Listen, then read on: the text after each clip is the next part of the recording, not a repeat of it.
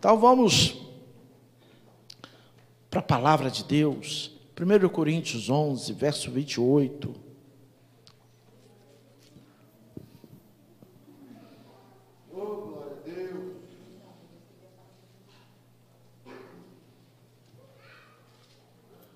Primeiro Coríntios 11, verso 28 da palavra de Deus, culto de santa ceia do Senhor, que bênção, que bênção. Quem achou, diga glória a Deus. Traz sim na palavra de Deus. Examine-se, pois, o homem a si mesmo, e assim coma do pão e beba do cálice. Amém? Deus, aqui está a tua palavra santa e nós queremos ouvir a sua voz nesta noite. Espírito Santo de Deus, haja no nosso meio, Senhor. Fala ao nosso coração que essa palavra traga vida, que essa palavra traga libertação, que essa palavra traga conhecimento, que essa palavra nos revela a tua santidade, o teu poder e a tua graça sobre nós. Abençoa a tua igreja, abençoa o teu povo, em nome do Senhor Jesus. Amém, queridos? Culto de Santa Ceia do Senhor, e um dos versículos aqui, que está na primeira carta aos Coríntios, no capítulo 11, um capítulo que tradicionalmente nós lemos aqui durante a Santa Ceia do Senhor. Um capítulo onde Paulo nos revela que o Senhor se manifestou a ele e revelou a ele o propósito da Santa Ceia. E revelou a ele por que, que a igreja deveria se reunir e comemorar a Santa Ceia do Senhor. E ao longo dos versículos que Paulo vai ali nos falando, como que Jesus falou com ele, como que Jesus o ensinou a respeito da Santa Ceia, em determinado momento, Paulo chega e fala com a igreja: olha, examine-se, pois, o homem a si mesmo, e assim coma do pão e beba do cálice. Então nós aprendemos que na Santa Ceia do Senhor é um dia para autoanálise, é um dia para o autoexame, é um dia que nós devemos examinar as nossas condições espirituais para participar da mesa do Senhor, para participar da Santa Ceia do Senhor. E por que disso? Porque a Santa Ceia, irmãos, é algo especial. A Santa Ceia é algo santo. A Santa Ceia não pode ser tratada de uma maneira banal, não pode ser tratada de uma maneira natural, não pode ser tratada de uma maneira como se fosse qualquer coisa, não. A Santa Ceia é o memorial da morte e da ressurreição do nosso Senhor. A Santa Ceia é vida e vida em abundância para todos aqueles que nele participam. A Santa Ceia é comunhão com o Senhor Jesus Cristo em seu amor, em sua graça e em sua misericórdia. De modo então que a Santa Ceia é um banquete, mas não para todos. Não é para qualquer um. A Santa Ceia não é para qualquer pessoa que queira tomar a ceia mas apenas para os discípulos de Jesus. Apenas para aqueles que aceitaram a Cristo como o único Senhor e Salvador de suas vidas.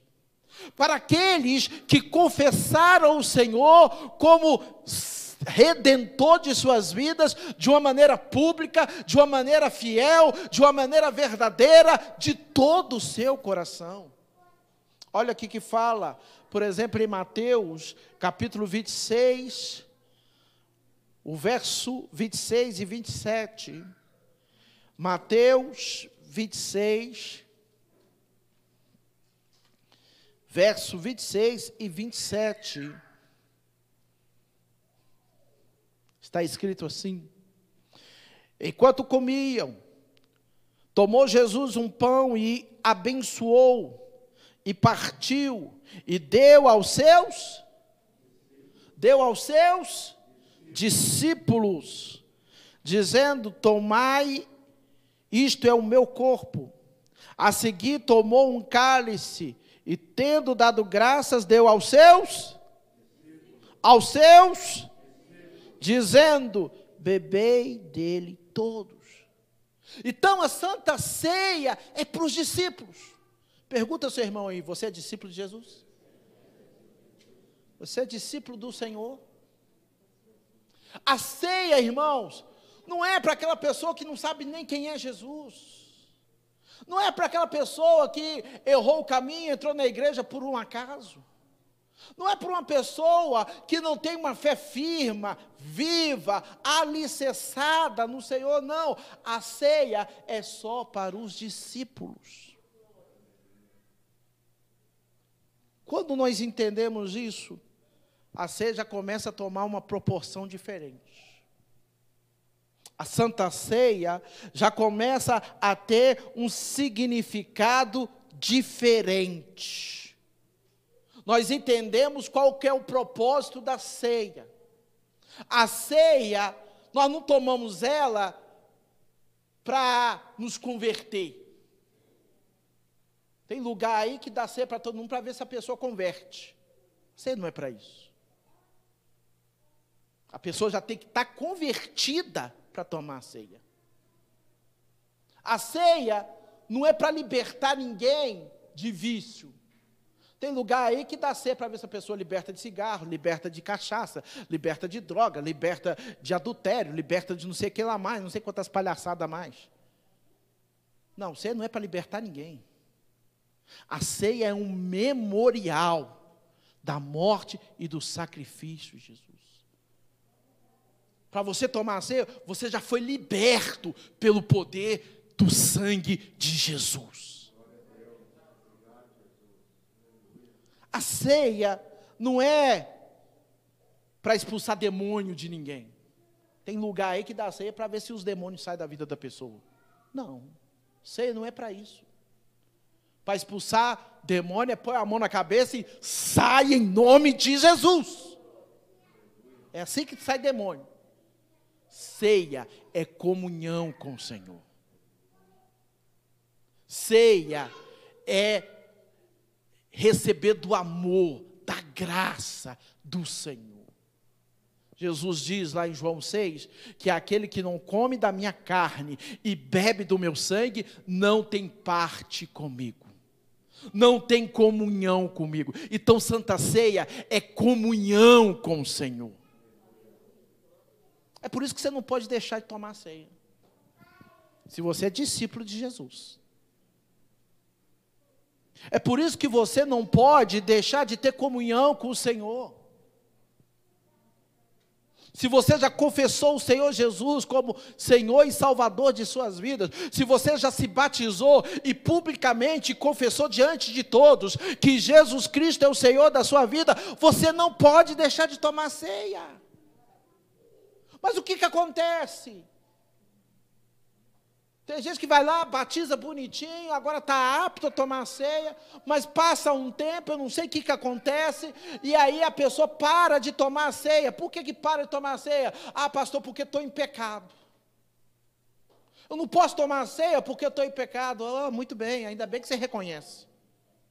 Mas já que você reconheceu que tem pecado, larga o pecado e toma a ceia. Agora tem gente que prefere largar a ceia e continuar com o pecado. Meu Deus, não dá para entender isso. Não dá para entender isso. Será que a, o pecado é mais importante para você do que a ceia? Agora, se a ceia for mais importante para você, o pecado não vai te impedir de tomar a ceia. O pecado não pode te escravizar porque você já foi liberto pelo poder de Jesus. De Jesus. 1 Coríntios 11, 26, nós vemos o motivo de tomarmos a ceia. Não é para libertação, não é para conversão, não é para você ficar rico. 11, 26 diz: Porque todas as vezes que comerdes este pão e beberdes o cálice, anunciais a morte do Senhor até que ele venha. A Santa Ceia é um memorial. O que é um memorial, pastor? É algo que vai te lembrar de um fato. Alguém tem fotografia em casa? Hoje em dia é, tá, é, tá difícil até de arrumar uma fotografia, porque eu sou da época do, da, das máquinas Kodak. A gente comprava os filmes Kodak ou Fuji era mais barato. Tacava lá na máquina e depois mandava revelar. Aí tem aqueles álbuns cheios de foto. Hoje em dia, tira, tira, tira foto, foto, dificilmente revela. A Nokia enche, apaga tudo, perde aqueles momentos tudo. A, a sua mãe revela até hoje? Isso mesmo, irmã, memórias. Mas foto é um, é um bom memorial. Porque quando você vê aquela fotografia, você lembra daquele momento. Você lembra daquele dia. Você lembra daquele passeio. Você lembra daquele lugar que você passou, achou bonito, tirou a foto. Olha que foi aquele dia que nós passeou. É igual aquele dia que nós passeou, né? Tirando tantas fotos. Ficou na nossa memória, é um memorial. A Santa Ceia também é um memorial. Porque quando tomamos a ceia, quando olhamos para a ceia, lembramos que o nosso Senhor sofreu, lembramos que o nosso Senhor foi chicoteado, lembramos que o nosso Senhor levou sobre si uma coroa de espinho, lembramos que o nosso Senhor levou a cruz do, sobre os seus ombros, lembramos que o nosso Senhor verteu sangue por nós.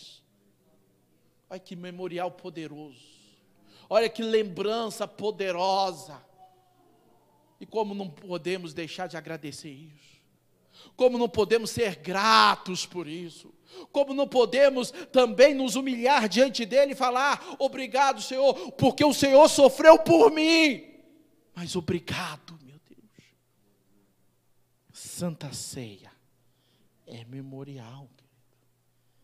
Portanto, ao nos depararmos com esta ceia, é necessário que façamos um autoexame. Versículo 28 de 1 Coríntios 11, que diz: Examine-se, pois, o homem a si mesmo, e assim coma do pão e beba do cálice. O que, que é fazer um autoexame? Que, que é se examinar?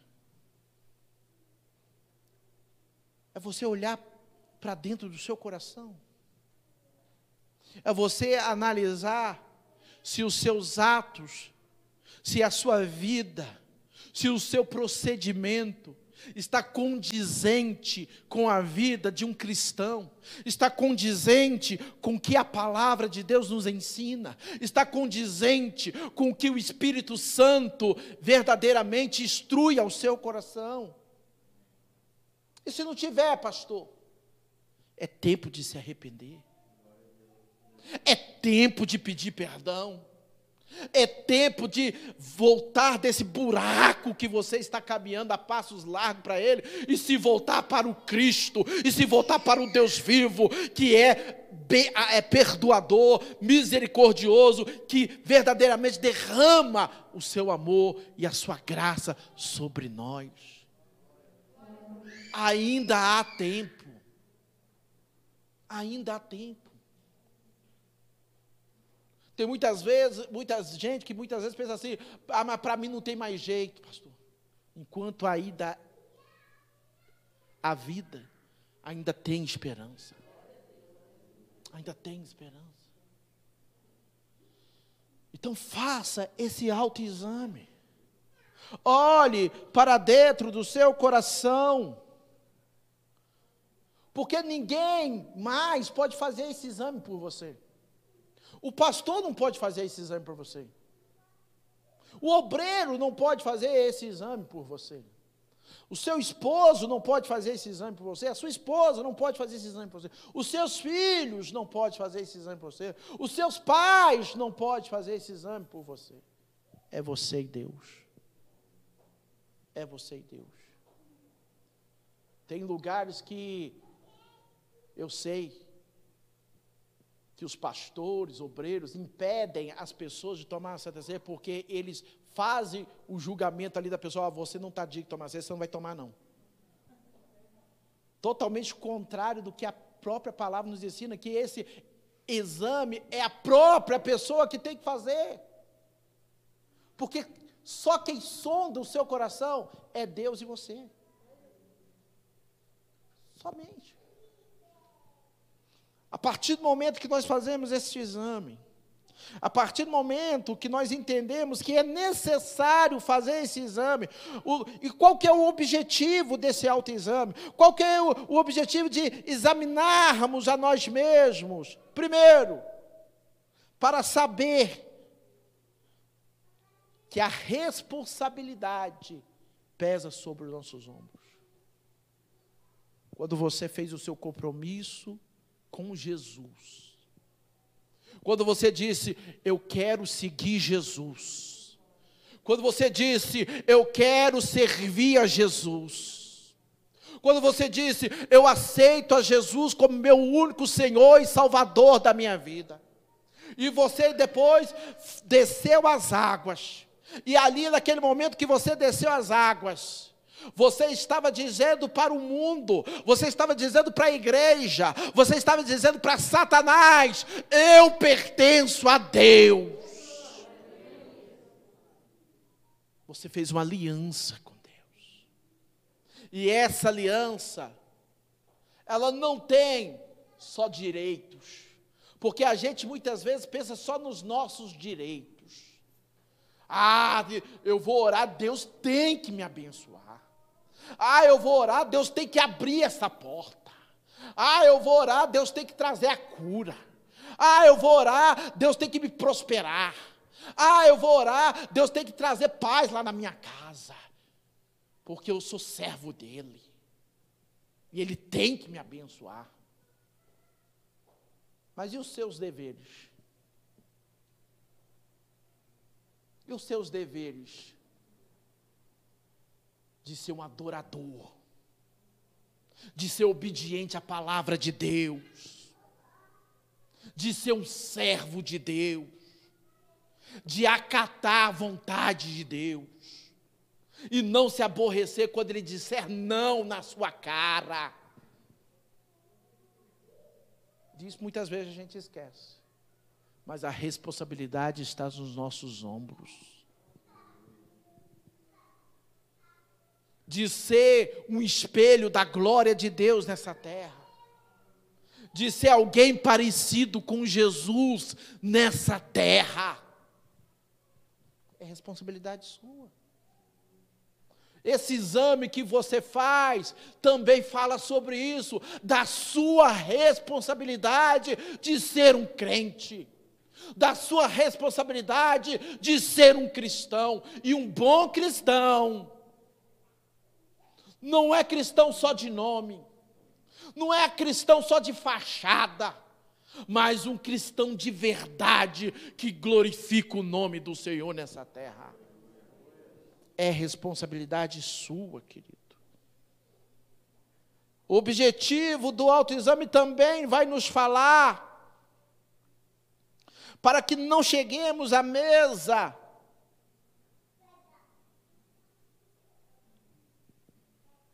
achando que vale tudo. Mas ao chegarmos à mesa, devemos chegar à mesa do Senhor com humildade.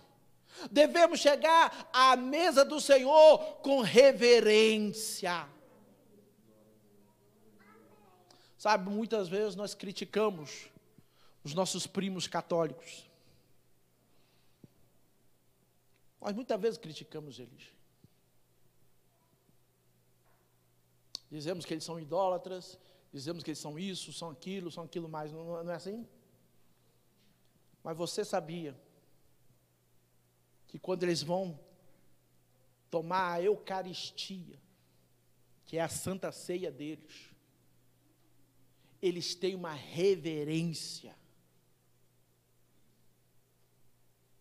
eles têm um respeito, eles têm ali uma dedicação, que muitas vezes falta no crente. Porque muitas vezes o crente está pegando pão, está bebendo o suco, como se fosse qualquer coisa. Como fosse simplesmente pão e vinho. Pão e vinho, pão e suco, você bebe na sua casa. Aqui. Você faz lá um lanche lá, divide o pão lá em mil quadradinhos e toma lá tranquilo.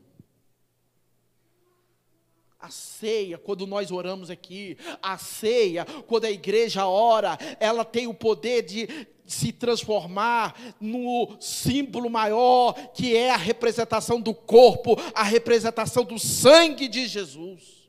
Ela tem a presença de Jesus contida nela. E quando você toma dessa ceia, você está recebendo vida. Quando você toma dessa ceia, você está recebendo Jesus na sua vida. Como nós estamos nos achegando à mesa do Senhor? Com reverência, com respeito, sabendo que não é simplesmente pão e vinho, mas é algo espiritual. Como? O objetivo da ceia também, querido, é fazermos lembrar que é uma festa, é um banquete, aonde a igreja toda está convidada.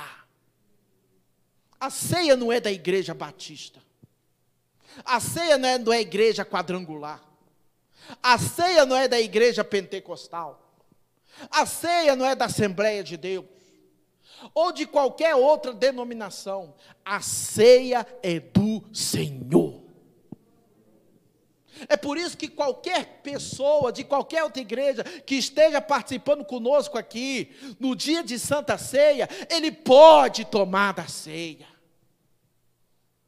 Porque nós estamos reunidos neste momento, não é em nome de placa de igreja, não é no nome de denominação, mas no nome do Senhor. Por isso é uma festa, é um banquete. E quando nós entendemos isso, querido, há algumas coisas, características, para aquele que vai numa festa fazer. Primeira coisa,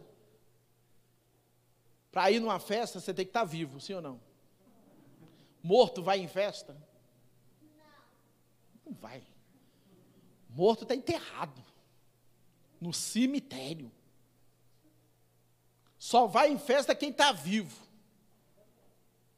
Para participar da ceia, sei que você tem que ter sido vivificado pelo Espírito Santo de Deus. Você tem que estar tá cheio de vida produzida pelo Espírito Santo de Deus para participar dessa festa, querido, você tem que ter apetite. Festa boa onde tem comida. Se você quer que me convidar numa festa, tem que ter comida, viu? Me convida uma festa só para conversar, não, que nós conversamos em qualquer lugar. Mas se vai me chamar para uma festa, é a primeira coisa, tem comida. Fazem igual o nhonho, fica dois, três dias sem comer para dar um derrame lá na festa. Porque tem que ter apetite, tem que ter vontade de comer. Quando nós estamos no banquete do Senhor, nós que devemos ter a vontade, o apetite de comer do pão vivo que desceu do céu. Desse pão chamado Jesus. Quanto mais eu ouço de Jesus, mais eu quero de Jesus. Quanto mais eu experimento de Jesus, mais eu quero desse pão divino. Nunca tem gente que parece que já enjoou desse pão. Tem gente que parece que já fez igual aquele povo lá no deserto, vivia clamando a Deus por mandar pão, vivia clamando a Deus para mandar carne. Quando Deus mandou, eles viraram a época e falou: "Ah, eu estou enjoado deste pão, miseráveis. Eu nunca vou enjoar desse pão chamado Jesus." Que você nunca se enjoe desse pão chamado Jesus, porque ele te dá vida e vida com abundância. Para ir numa festa, querido, você tem que ser o amigo do dono da festa, porque senão você vai ser penetra. Eu já fui em festa como penetra. E aí o dono da festa vai me cumprimentar. E eu não sabia que era o dono da festa. Eu acho que ele não falou nada comigo por educação, mas ele, ele deve ter ficado pensando assim, quem que é esse cara? Nunca vi esse cara. Tem gente que quer participar da CCU como penetra. Não conhece o dono da festa.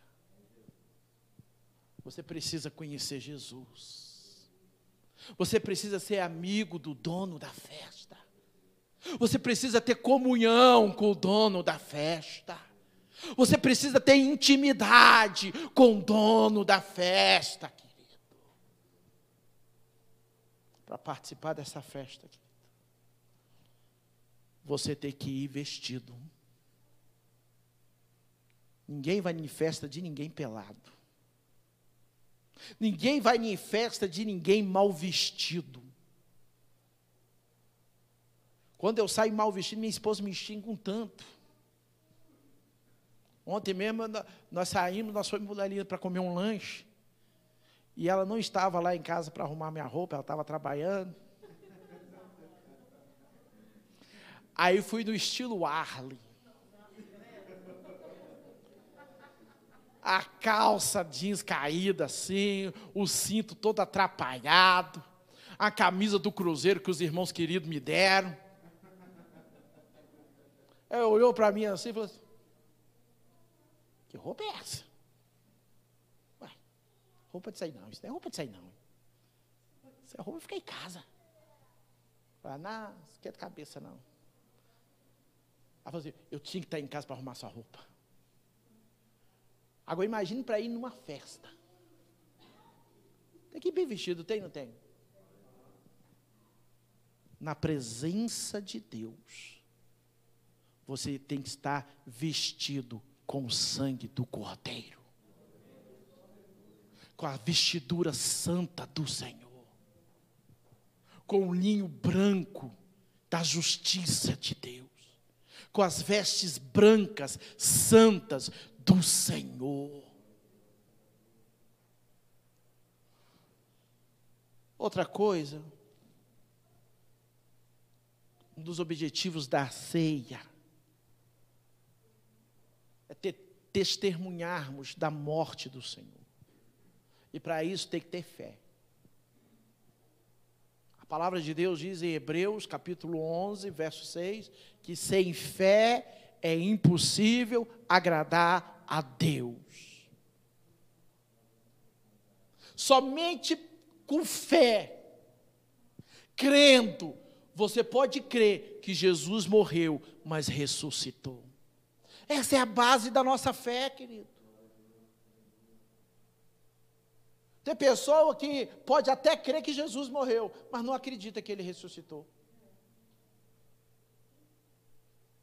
Mas a nossa fé não é só na sua morte, a nossa fé também é na sua ressurreição, porque ele fez a promessa e fiel é o que prometeu, que um dia ele também ressuscitará todos aqueles que creem nele. Um dia partiremos para a glória, mas um dia falaremos como Jó: sei que o meu redentor vive, e eu mesmo me levantarei e olharei para ele com os meus próprios olhos. Essa é a nossa fé, querido. A ceia fala da união com a igreja. Quando a palavra de Deus fala que é aquele que come, bebe sem discernir o corpo, está falando da igreja. Porque a igreja é o corpo de Cristo. No meio do povo de Deus não pode ter inimizade. No meio do povo de Deus não pode ter briguinha de beicinho. Estou de mal. Come sal na panela de mingau. Não vou sentar perto dele. Eu não vou com a cara dele. E você convidou a cara dele para ir aonde? Seu santo? Amarrado. Eu já vi de anjo, agora de santo. no meio do povo de Deus não pode ter isso. Principalmente quem quer tomar da ceia. Porque ceia é comunhão. Ceia é unidade. De vez em quando tem uns uns arranhos? Tem. De vez em quando tem uns. É, como é que é o nome aqui? É atrito, mas eu quero falar que, aqueles negócios que os gatos fazem. Como é que é o nome daquilo? Assim. Já viu quando o gato vai brigar com o outro? É, fica todo arrepiado e começa lá aquela guerra de, de, de, de granido lá. De vez em quando sai isso no meio do povo de Deus. Mas depois tem um negócio que chama perdão. E perdoamos uns aos outros. E continuamos seguindo para o nosso alvo, que é Jesus. Porque eu não sei se você sabe, mas vou contar um segredo. Lá no céu, não vai ter um quartinho só para você, não. Não vai ter um cantinho separado só para você ficar e o fulano que você não gosta muito ficar de lá, não. É todo mundo junto, louvando e adorando ao mesmo Senhor, Jesus Cristo de Nazaré. A não ser que você não quer ir para o céu, aí é outra história. Aí já é outra história. Mas Santa Ceia fala de unidade, fala de fazer parte do povo de Deus. E para terminar, Santa Ceia nos lembra do sacrifício do Senhor. Como eu já tinha dito, a Santa Ceia é um memorial. Um memorial de quê? De que Jesus deixou céu e glória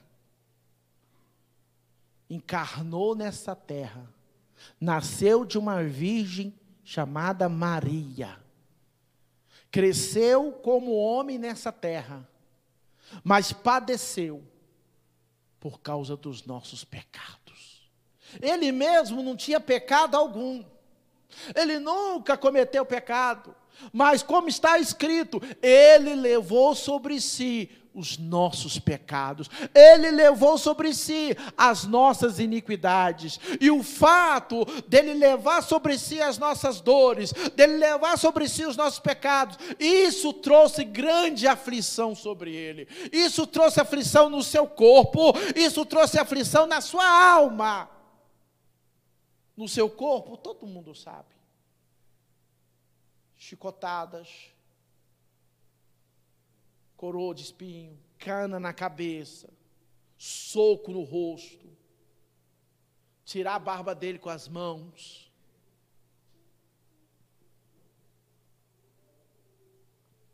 Cravo nas suas mãos e nos seus pés. Vinagre lhe deram de beber. Uma cruz pesada carregou, raspando as suas costas com aquela madeira rústica. O sofrimento do Senhor foi grande. A sua carne foi moída, a sua carne foi dilacerada, e a Santa Ceia nos lembra disso. Mas não foi só na sua carne, o seu sangue foi derramado o seu sangue foi derramado também pela coroa, também pelo chicote, também pelos pregos e também por uma lança atravessada do seu lado. O seu sangue foi derramado. Mas ele também afligiu a sua alma. Ou porque você acha que ele, ao orar lá no Getsemane, o, o, o seu suor se tornou em gotas de sangue, de tão aflito que a sua alma estava. Por quê? Porque ele não queria passar pela cruz, porque ele não queria passar pelo chicote, porque ele não queria passar por tanto sofrimento, não. Como a querida Késia falou aqui, a maior dor de Jesus não foi o chicote, não foi a zombaria, não foi o soco, não foi nada do que os homens colocaram sobre ele. A maior dor de Jesus foi que ele teria que levar sobre si os nossos pecados, ele teria que levar sobre si as nossas iniquidades e os nossos pecados e as nossas iniquidades fazem separação entre nós e o nosso Deus. Ao levar sobre si os pecados, ao levar sobre si as iniquidades, o Pai se separou de Jesus. Não existe maior dor do que essa para Jesus, porque ele nunca tinha se separado do Pai. Ele nunca tinha se separado da comunhão com o seu pai. Mas ali por algumas horas, ele teve que se separar. E a dor foi tão grande, o sofrimento foi tão grande, que ele teve que clamar: Deus meu, Deus meu, por que me desamparaste? Quando eu olho para a ceia, eu lembro tudo isso. Quando eu olho para a ceia, eu lembro que o sacrifício foi grande. Quando eu olho para a ceia, eu lembro que a minha salvação custou um alto preço. Por isso, ao tomar dessa ceia, eu tomo ela com humildade. Ao tomar dessa ceia, eu tomo ela com reverência. Ao tomar dessa ceia, eu tomo ela com gratidão. Ao tomar dessa ceia, eu tomo ela com comunhão com o Pai, com o Filho e com o Espírito Santo e também com a igreja. Ao tomar dessa ceia, eu recebo vida e vida com abundância. Nessa noite você é convidado a tomar da ceia do Senhor. Fique de pé. Quero chamar os obreiros aqui. Eles vão estar distribuindo a ceia. E depois nós vamos orar.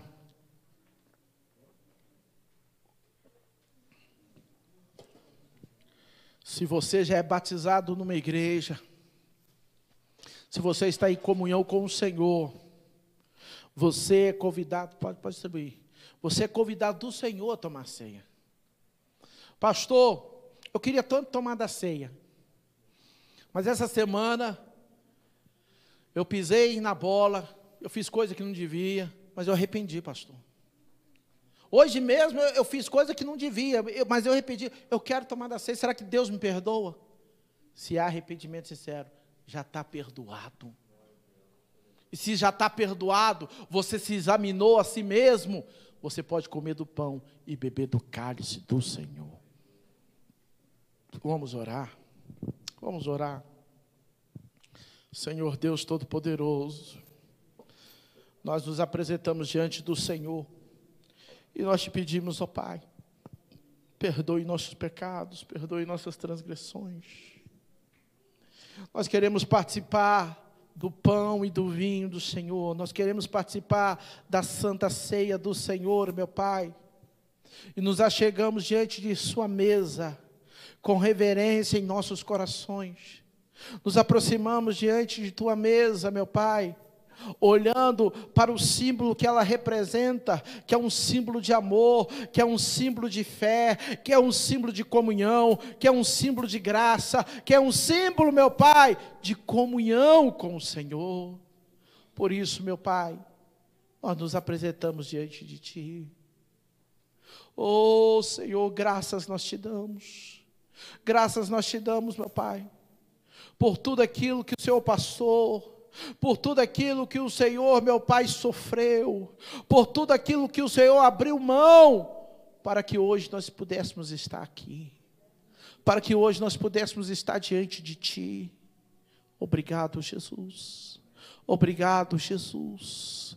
Obrigado, Jesus, porque Tu és maravilhoso. Tu és maravilhoso, Senhor. Aleluias. Glória a Deus.